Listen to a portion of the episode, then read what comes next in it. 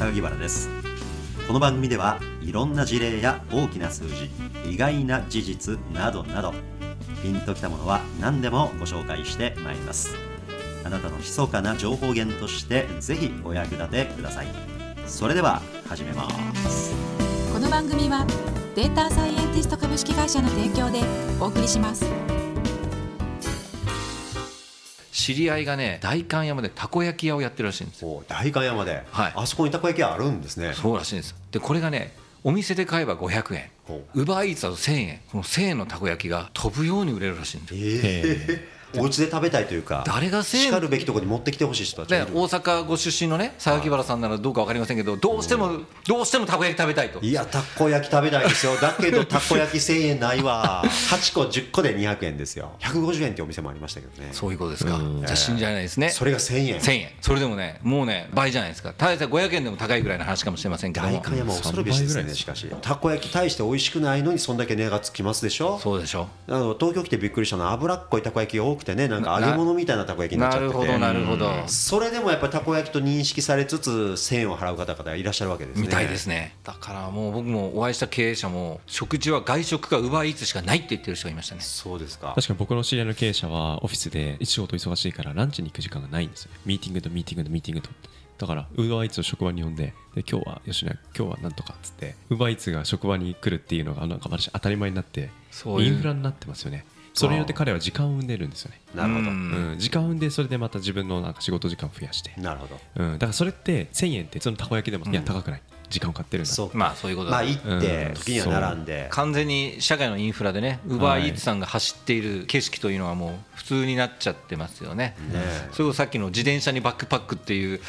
絵がね、まあ、まんまウバーイーツの人たちがやってるっていうあまさにそうですよ、うん。あのチャリンコやバイクでやってらっしゃいますから。やってますね本当に。あとウーバーイーツの人たちはウーバーイーツ以外にも仕事してる人も中にはいるんですかね。専業の人もいるんですかね。あどっちもいるみたいですよ。どっちもいるんですかね、うんインターネットの発達によってはい。人はリアルで動かなくなっていくかと思いきや結構動く方が増えるわけですね。にね。配送量は増えるわ。人の動きは増えるわ。あれ代々木公園のど真ん中とかでも持ってきてくれるんですよね。なるほどね。ねあの GPS でそういうことですね。ここに持ってきてってやれるからね外人さんも結構来るって言ってましたね。あ外人さんも。来ますうん。ね来ますね。あと女性のおばちゃんとかも来るって言ってました。あそれは持ってくる。持ってくる人で。うじゃあそういうのを副収入にされて。そういうことですよ。最近知った会社っていうのはもうノードをたくさん世の中にばらまいてそのノードが持っている仮想通貨の持ち分ですかね。そこに応じて報酬が支払われてくるっていう。ノードっていうのはいわゆる小さな端末ということですね。端末まあ、いわゆるコンピューターのちっちゃいやつと、そうですね。安いやつですよね。そうそうそうそうまあ誰でもいくつも買えるようなレベル、はい。そうそうそうそう。最近ですとあのラズベリーパイなんていうあそうですね。ねあのはい。数千円で買えるようなコンピューターも出てきますし。あれがね僕聞いたところによるとねあの小さな端末が世界にたくさんこれからできてくるとそれが結局分散型のサーバーみたいなだからサーバレスな環境があれを組み合わせればできてくるっていうことになってきてでこれとね 5G が結びつくとあたかも自分のコンピューターのハードディスクにあるかのようにその小さい端末とこう通信すれば同期した状態で一つのコンピューターネットワークとしてコンピューターで動くわけですね世界にばらまいてる人たちは東京に通信会社と組んで 5G であちこちにいわゆるまあマイニングファームって言ったら変ですけどマイニングファーム。三軒茶屋のなんか何軒か先のところのマンションの一室にそれがあってそこに 5G のアンテナがついていて通信すればあっという間にもう巨大なネットワークでコンピューターになりますね。そうですそれ自体が、まあ、世界中に例えば増えていって、はい。それで自動的にこうマイニングをしてはマイニングしては。それによる収入の一部というか、はい。マイニング価値というんですかね、はい。仮想通貨の価値を、はい。その端末の保有者、はい。またはその出資者に還元していくみたいなイメージそうですか、いうそういうことです。僕が聞いたのはそのノードの所有者になるっていうことがいわゆるクリプトハイウェイに上がる通行手形みたいなものかなと思ってるんでこのノードのオーナーに僕がなってみたいなってすごく思ってるんですけど、それになるとそこから生み出される通貨があるわけですよね、はい。これを使うとはあここから生まれる報酬がありつつでそれをデータベースのオーナーともなるんででそのデータベースによる報酬もまたあるわけです。よ、データベースを使わせてあげますよみたいな話で。でこれがなるとものすごい強強力な AWS を出し抜くかもしれないぐらいな分散データベースができてきてこれはもう実質的にはもうほとんどアタック不能っていうね。ここで生まれた仮想通貨を他のノードの人たちとたまった仮想通貨と他のノードの仮想通貨の間でトレーディングっていうかそうするとまあ DEX っていうんですけど、 decentralized exchange っていうことで日本はほらあのビットフライヤーとか、はい。なんとかって言って仮想通貨交換所ってライセンスを取ってやってますよね。そうです。ねあれライセンス事業者になりました授業ですよねよあれ。でもそのノードを持ってる一つ一つが DEX になるっていうね。ということになるとそこで要するにトレーディングもできたりお前ビットコイン持ってるの？僕何持ってるからじゃあこれ交換しようよみたいなね、そういったこともできてきて一人 1DEX みたいな世界に。あーまさにボーダレスで行われるわけですから。そうなんですよ、まあ、リブラの話も出ましたけど、まあ今年大きく世界で起きてきたのは単なる仮想通貨を投資商品として運用するっていうだけではなくてこれのね貸し借りが起きてるんですね。なるほどね。 lending と investment って言って今 investment の話はしたんですけどもねこのね仮想通貨を使った lending っていうのがね今年結構ホットだったんですよ。はだからね、まあ、なんで借りてるかっていうと別にお金困ったから要するに駅前キャッシングの代わりに仮想通貨借りてるわけでは今の時点ではなくて実需で借りてるんじゃなくて投資のためのある意味信用取引みたいな感じです。あうんうんうん。自分トレーディングうまくできるからもう少しビットコインのポジション持って儲けたら、まあ、それ金につけて返すからみたいな話でトレーダーの人たちが借りてくるわけですよ。なるほど。もっと仮想通貨あればもっと俺儲けてやるよみたいな、まあ、そういう意味で仮想通貨の界隈ではねそこの利回りが銀行やなんかで預けたり得られる金利よりも高いからもう仮想通貨の中での lending が起きてきてるっていうのはあるんですけどそういうのもその一つのノードの中に溜まってきたもので lending borrowing もできてくるっていうことで僕が今話してるその人はノードのオーナーになるってことで自分が銀行になるみたいなものになる。そうですよね。自分が銀行になり自分が AWS のの一部を担う。一部を担うようになり、保有者でもあると。そう。で自分が exchange になれると、まあ、こういうシナリオになってくるとノードがたくさんできてくるってことで何でもできてくる可能性がそういうとことに手軽に参加できるような時代になると、はい。例えば主婦の方がはい。画面上から、あ私これやりたい参加したい自宅にある私のパソコンこのリソースの一部を、そのマイニングにん。配分したいとか言って参加できる可能性もあるわけですよね。まあそういうことになりますよね、うん。はい。そうしますと仮想通貨っていうのは仮想通貨自体を買うというだけの参加方法ではなくて、はい。仮想通貨をマイニングによって作り出すというネットワークにも自分が参加できるようになる可能性があそうなんですよ。ね。そしてそれをひとたびそれをね自分が仮想通貨を持った時に円に交換してしまったら高速道路上がったと思ったらすぐ下に降りちゃう話になると思うんで、はいそこで分かんないですけど小遣い誰かにやるわっていうふうになるのか、はい。あるいは飲み代生産みんなでこれしましょうになるのか、んユーティリティの支払いにそれ使えるようになるのか、ん。なんか完全にそこで完結する経済圏にもし組み込まれるようになったらすごくストレスフリーっていうかね、だから海外送金もだからエンジニアの支払いをね仮想通貨でやってる僕の知り合いの会社は本当になんか銀行なんかと比べるとはるかに海外送金のコストがもう安いと。で早いと。しかもそれ AI トレーディングシステムなんかと連動させると、はい。マイニングはされるわ。その蓄積分を自動的に投資に回して AI トレードして。あおっしゃるとりです、でその分の上がり利益をまたストックなんかに持っていくこともできなんかますねねコンパウンドしてやっぱり福利でみんなやってるって言ってましたね。どうしたってそうなってきますよね。そうですね、そういうようなことがね足元で起きてるっていうことを僕は横で見ていて2020年がすごく面白いことになるんじゃないかなっていうところですね。そういうのってあの替えが効かないトークンこれもですね non-fungible token っていうね NFT っていう略して言うらしいんですね non-fungible token。non-fungible token。まさに替えが効かない替えが効かないトークンとでこれ何っていう話なんですけどその non-fungible token を持ってる人にはなんかやっぱり秘密鍵が与えられていて、はい。その人じゃないとその鍵を開けられず持ってる保有者が真正かどうかっていうことを証明するのにすごくいいらしくて、ブロックチェーンを使ってね真贋判定とか、はい。絵画、はい。ワイン、はい。うん。本物かどうかわからないっていう業界ありますもんね。はい、そういういろいろなものってあるじゃないですか、まあ、不動産なんかもそうですけど、あれは登記っていう形で第三者対抗要件、でもこれは俺のものだみたいなね。証明する方法は不動産以外だと特に動産なんかなかなか難しい時に、この non-fungible token が使えるんだと。で僕はきょとんとしていやでもデジタルなものとリアルなものをどうやって紐付けるの？みたいな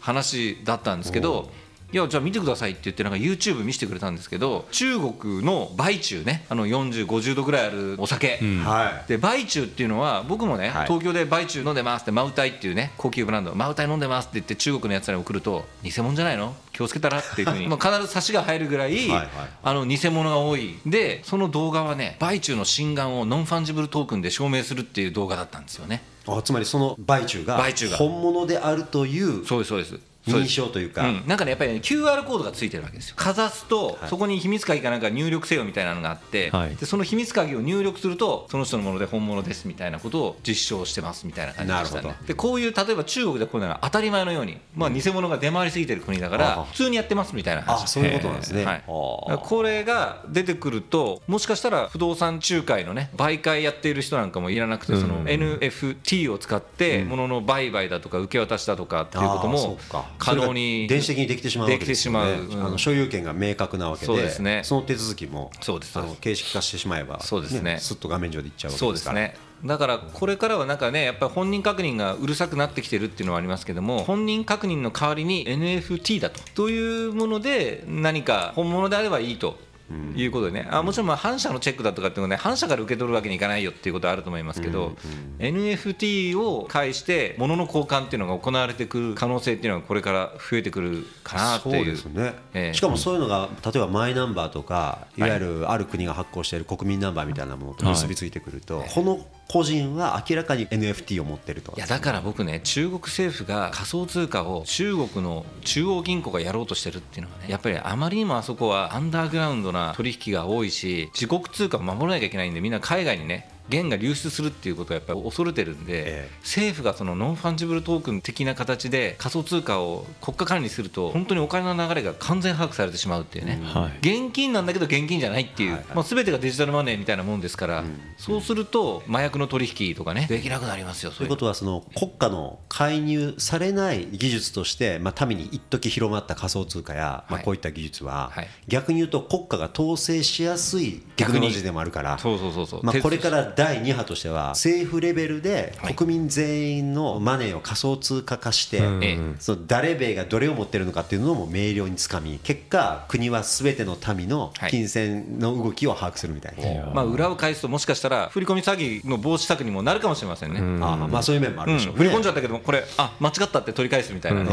うん。まあ、まさにあの監視カメラがね プライバシー侵害とともに犯罪抑止にもなるっていうそうです皮肉なねそうです二面性を持ってますそうなんでですよ。皮肉な二面性があってね、うんだからおっしゃる通りですよ。まあなんか監視社会っていうのはよくないけども僕もなんか考えるとインターネットの匿名性っていうものの負の側面っていうのも結構あるよなと思っていてこれ全部じゃあ匿名じゃなくて実名でやった時に人々のお作法ってもう少しまともになるのかなっていう気がしたりしますけども、その実験場がまさにフェイスブックそのわずかな実験場だったんでしょうね。なるほど。つまりあれだけの規模で実名を晒し顔を晒してものを言い合うと、はい私最初フェイスブックが日本に入ってきた時にねびっくりしましたもんね、ん。それまでは mixi とか確かに。まあ、 GREE とかあったじゃないですか、はいそうですね。で基本的にはニックネームでインターネット上で知らない人とやり取りする。それをなんと実名で顔出しでやる、衝撃を受けました、それと平気で皆さんやり取りしてますもんね、そうですね。あれは小さな人がどの程度その実名を晒し、ん。顔を世にさらし、はい。その見知らぬ人とやり取りをするものなのか、はい。その危険性と安全性の度合いを、ん。まあ、みんながリハーサルをしたようなもんじゃないですか。かまだ公文書だシュレッダーだとかって、ね、でもあれの裏では実はやっぱり国がいかにブロックチェーン界隈を握るかどうかってこれ国の機能を握るか握らないかにかなり深いところレベルかかってますよね。いやーそうなんですよ、うん。で国の立場からいくとまさにおっしゃる通りなんですけど、はい。個人の立場でいくと心の平静って何によってもたらせるかなって考えるとやっぱり何かに依存するというか何かにがないと生きていけない状況っていうのは穏やかじゃないと思うんですよ。いや不安になるでしょうですよね。でだからさっきのねクリプトハイウェイに乗っかるっていうのはある意味ね自分のノードが稼いでくれて自分のノードで何だかしてっていうのは非常にインディペンデントな立ち位置をもたらすさっきの主婦の話だって僕はいいかなと思うんですけど、不労所得のあの小口化っていうのは非常に重要なコンセプトですよね。そうですね。じゃあ不労所得を得なければいけないっていうと、はい。その参加は容易じゃないっていう問題があって、そうでどんな人でもそれに参加できる可能性があるとなると、ええこれは大きな技術ですよね。人間のエンパワーする方向に例えばそれが動いていくっていうことはまあなんかこの社会不安が高まる世の中であればあるほどそういうものへのニーズっていうのも高まっていくのかなっていう気がちょっとしてますかいやでねも。そうやってその組織属してなくてもお金が稼げる手段があのブロックチェーンもそうですけどあのこういう奪いとかもあると本当に組織が人をその囲うというかチームに招き入れることのハードルの高さがどんどんどんどん高くなるなと思って一体どうやってこれから先組織を作っていくか悩まれる経営者さん多いんじゃないですか？僕がまさにね昨日昼飯食ったのが僕のね銀行時代の同期で、やっぱり今まさに戸崎さんおっしゃるようにね人の問題のこと言ってました。いいの取れないんだって。でも今は CFO の彼と社長と、まあ、何人かの経営幹部がもう馬車馬のようにもう船こいでなんとか沈まずにやってるけど、は早くそれをね下の人間が回していけるような状況に作っていきたいんだけどなかなかいいやつがいないよねっていう採用の苦労のことはすごく言ってましたね、で僕のところにもいろんなレファレンスをねいろんなベンチャーの社長からも「お前さんねプロマネのやつ雇いたいんですけどこの人お前さん知ってますよね」みたいな感じで「どうですか?」ってレファレンス来たりするんですよね。えどうしたのって言ったらビジネスの勝ち筋は見えてるんだけども人がいなくて回りません。うん。今全産業的にそういう状況っぽいですね。経営作業は大体可能であっても会社の根幹を担う人材をどうするのかっていうテーマのところでは人材ビジネスは非常に重たいですね。だから僕はフィンテックだとかテックの話もいろいろしましたけど古くて新しい人材サービスっていうのは僕はもう構造的な公共ビジネスっていうか廃れないビジネスだなと思いますね、はい。うん。日本は今後特にと思いますね。あの要は流通量が減るとはい。単価は向上するわけですし、はい。流通量が増えると単価は減るけど流通量は増えてるわけですし、結局取りっぱぐれのないビジネスですよね。そうですね、不況期になっても人は動くわけですから。好景気になるとまた人動く。盤石もう右に行こうが左に行こうが上に行こうが下に行こうがね、う移動によってん。扇風機が回るみたいなイメージでしょ。ここの番組はデータサイエンティスト株式会社の提供でお送りしました。